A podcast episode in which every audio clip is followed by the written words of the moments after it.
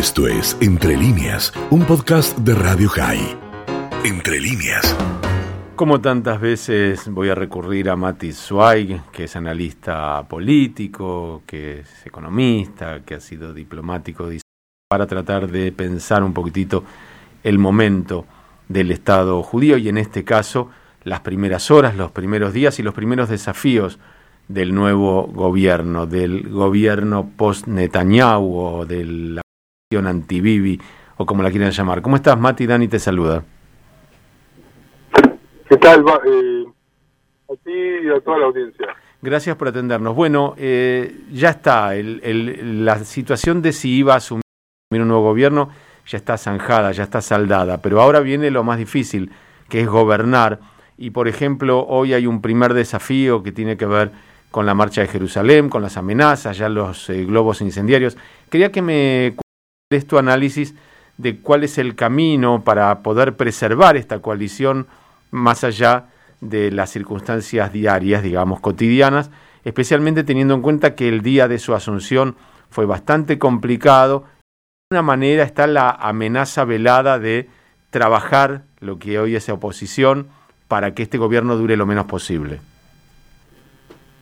Bueno, primero que nada, esto de que la oposición dice que va a tratar de que el gobierno indudable que lo van a decir. Eh, además, la forma en que se levantó este gobierno lo dejó, como decimos en el Río de la Plata, con la sangre en el ojo. O sea, fue por un voto de diferencia nada más. Eh, de cualquier manera, el nuevo gobierno eh, se muestra muy optimista, en el sentido de que a pesar de toda la heterogeneidad, a pesar de todas las diferencias ideológicas, eh, se ve como un grupo con mucha fe, con muchas buenas intenciones y que entienden de que solo trabajando juntos en cosas en común, y sí tienen cosas en común a pesar de todas las diferencias, este se puede sacar adelante.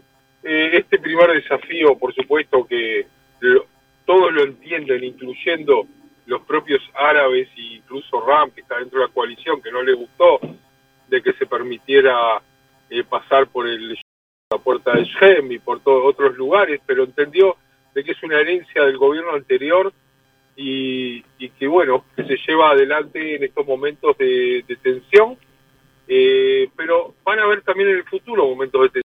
La policía tiene que hacer su trabajo, eh, si los que caminan por las calles no hacen provocaciones, no hay por qué no dejar al grupo de gente que quiera caminar por la calle y hacer una caminata por Jerusalén, ya sean judíos, ya sean...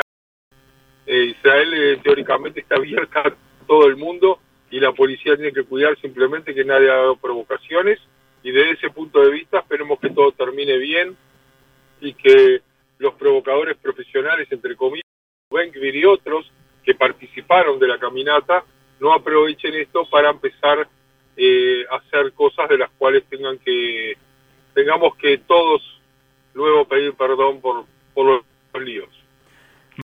Una de las circunstancias novedosas en este nuevo gobierno es la participación de un partido árabe.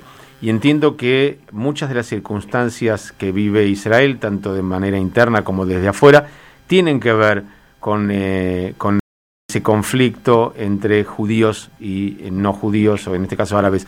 ¿Cómo imaginás que se puede mantener el equilibrio de esta coalición si, por ejemplo, ese partido no se pronuncia enérgicamente en a la violencia como la que hemos visto durante la caída de misiles en ciudades mixtas o como la que puede suceder ahora a partir del lanzamiento de globos incendiarios? Eso le queda claro a Ram antes de que se levante la coalición, que en el momento que ellos participan, eh, van a tener que, en hebreo se dice, comerse sapos. Eh, de cualquier manera, eh, está claro de que vez se pidan de que, no sé, que, que la violencia baje o que todas las partes se calmen, pero no van a apurarse por cualquier cosa, lo dije, no por nada, pero por cualquier cosa enseguida eh, llevar todo a un extremo y hacer caer al, al, gobierno. Es indudable que ellos tienen un conflicto en el cual por un lado quieren mejorar las relaciones entre judíos y árabes, mejorar las, eh, la cantidad de presupuestos que recibe la minoría árabe para poder llevar adelante las reformas tan necesarias eh, que hay que hacer este, dentro de esa minoría, pero eh, tampoco van a pretender que con cada cosa que da todo sea un pretexto para hacer caer el gobierno. Ellos tienen su parte de responsabilidad como lo tienen todos los partidos. En otros gobiernos uno no se olvide que el propio Bennett o gente como Sar estaban del lado derecho y se, se, se en forma enérgica contra cualquier cosa que tenga que ver con los partidos árabes, con su pronunciación a favor de los palestinos. En el caso de Ram, por supuesto, se, se cuidan, todos se cuidan por el objetivo que tienen en común. Las cosas, por supuesto, no lleguen a extremos como hubo con la guerra. Si va a haber una guerra, ahí va a ser el verdadero examen. Por ahora no se ha dado ese verdadero examen. Bien, en el eh, plano interno, porque uno se va a olvidar que siempre aparecen situaciones complicadas eh, desde lo externo, pero en el plano interno, ¿qué eh, desafíos, qué, eh, qué primeras acciones tiene que tomar este gobierno que la gente que los votó está esperando, lo digo, en materia económica, en materia de la política interna, en temas que, por ejemplo, tienen que ver con los aspectos que rigen la vida cotidiana de un israelí? Hay tres objetivos principales. Eh, el primer objetivo principal es eh, llevar a un diálogo entre todas las partes de la sociedad en el cual sea todo menos divisivo, con menos odio, eh, con una sensación de que todas las partes de la están trabajando por el bien común. Eso en parte creo que la gente, incluso quienes se les oponen, están viendo, por ejemplo, de que hay un grupo de ministros, y no quiero ser con lo que había, pero los ministros que vinieron son ministros en su mayoría de alta calidad. Gente muy preparada, el, que entiende de seguridad fue a seguridad, el que entiende de construcción fue a construcción, el que entiende energía por energía, o sea, a pesar de que no viene de ahí, pero tiene muy buenos proyectos. Eh, o sea, ven que hay gente, doctores, académicos, eh, gente que está muy preparada, con muy buenas ideas, y en esa parte creo bien. Después viene la parte del presupuesto. Hay que llevar adelante planes para poder pasar en un corto tiempo, tres, cuatro meses, el presupuesto que va a ser de dos años, es decir, hasta el 31 de diciembre del 2022 también se habló de que a finales del 2022 se va a hablar de hacer también un, presupuesto doble para el 2023-2024, porque se ve que de esa manera se puede estabilizar mucho más el país y ya lo, se lo ha demostrado en el pasado. Antes, hace años atrás, había un presupuesto cada año, como hay en muchos países. En algún momento se tomó la idea de hacerlo de, de a dos años y eso trajo mucha estabilidad y se está tratando de volver a eso. Ni que hablar que aunque lo por un año va a ser ya algo revolucionario luego de lo que tuvimos en Israel en los últimos dos años y medio en los cuales no había presupuesto y era un desastre total porque hay partidas presupuestarias para cientos de temas sociales y, y, económicos y de desarrollo y de infraestructuras y de todo que no se llevaban adelante porque no había presupuesto nacional. Todo eso teóricamente va a cambiar y también eh, temas eh, que se han llevado también es la parte de reforma, eh, que justamente eso también pedía la derecha, pero este, este gobierno lo pide de una forma diferente, las reformas judiciales. Están en manos más que nada del ministro de Justicia Guidón Sar, tiene el apoyo de la mayoría de las personas en arreglar los problemas que hay en el sistema judicial, pero como dijo hace hoy, escuché una entrevista con el ex ministro de Justicia que se fue del, del anterior gobierno, en el cual decía, nuestra intención no es destrozar el sistema judicial, sino reformarlo. El cambio que había con el gobierno anterior es que todo el tiempo hablaban de destrozar el sistema judicial. Y como que había algo más por encima de las reformas que se estaban proponiendo desde los gobiernos anteriores de Bibi. Y, bueno, todas esas cosas, o las reformas judiciales, eh, reformas judiciales quiere decir también eh, para arreglar las relaciones entre el sistema judicial y el gobierno y, por ejemplo, el hecho de llevar a hacer dos cadencias solamente para primer ministro, un montón de reformas que hay que llevar a mayoría están de acuerdo, por supuesto la coalición y también mucha gente en general en el público piensa que son cosas eh, necesarias. Y está dentro de todo eso la parte económica. Eh, en esto de la parte económica, decir que ha comenzado en estos últimos días una campaña extraña en los medios de comunicación en el cual se ataca todo el tiempo, a pesar que no estuvo ni dos días en el cargo, a Víctor Lieberman. Eh, la mayoría de los periodistas lo llaman eh, nuevamente el oso ruso que viene a robarse el dinero, él mismo es un corrupto. Eh, no entiendo de dónde viene esa campaña. O sea, esas eran cosas de las cuales se le culpaba. No se le probó nunca nada. Todas las cosas de las que se lo acusaron fueron cerradas por la propia justicia y ahora esa campaña suena a rara.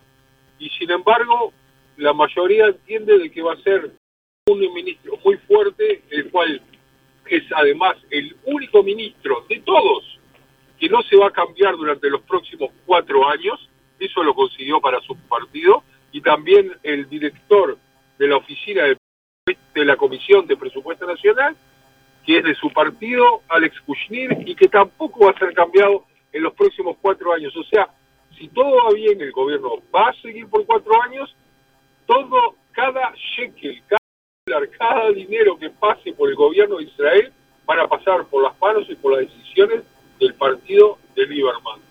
Eh, él está como una bisagra en el gobierno entre todas las partes y, lo va, y va a usar su cargo como en lo mejor que él entiende y esperemos que sea para el bien de todos.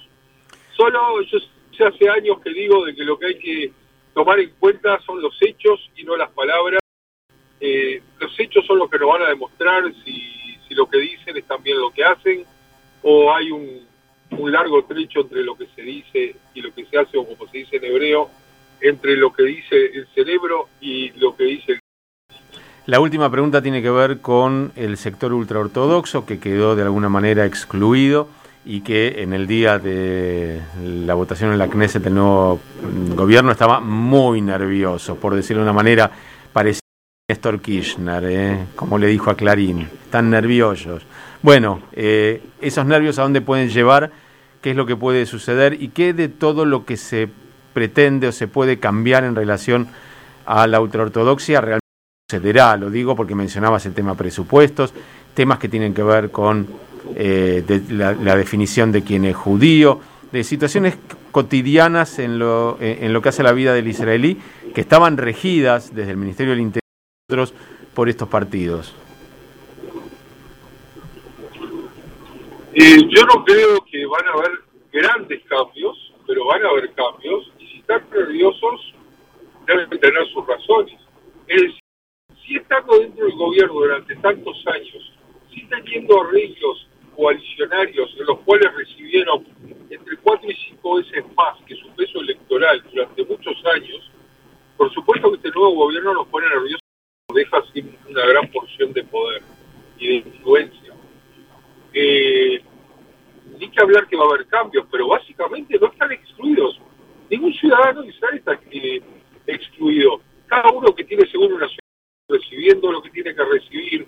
Cada niño en el sistema educativo va a seguir recibiendo lo que tiene que recibir y se van a ver de policy, o sea, de forma de llevar adelante el gobierno, como ya lo dijo, por ejemplo, Lior, en la aceptaron que los eh, las escuelas superortodoxas que no quieran enseñar cosas básicas como matemática, inglés y computación van a recibir menos dinero por, por alumno.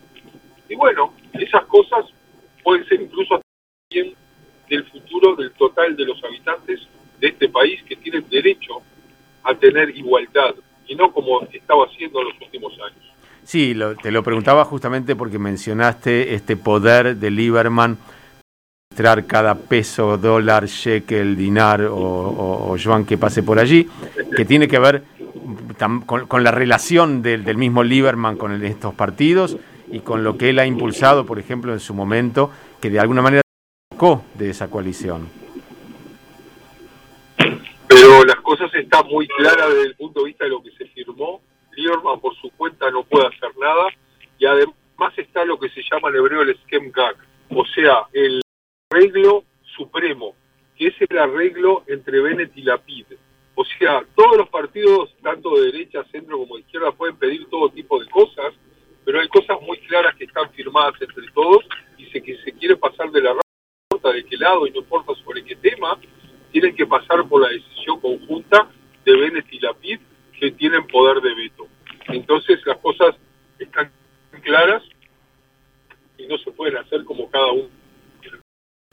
Mati, como siempre, muy agradecidos por esta posibilidad de entender desde allí, desde tu visión y desde el lugar, qué es lo que sucede en Israel, en este caso, en los primeros días de un nuevo gobierno, después de 12 años de hegemonía Netanyahu. Te mandamos un abrazo grande, gracias como siempre.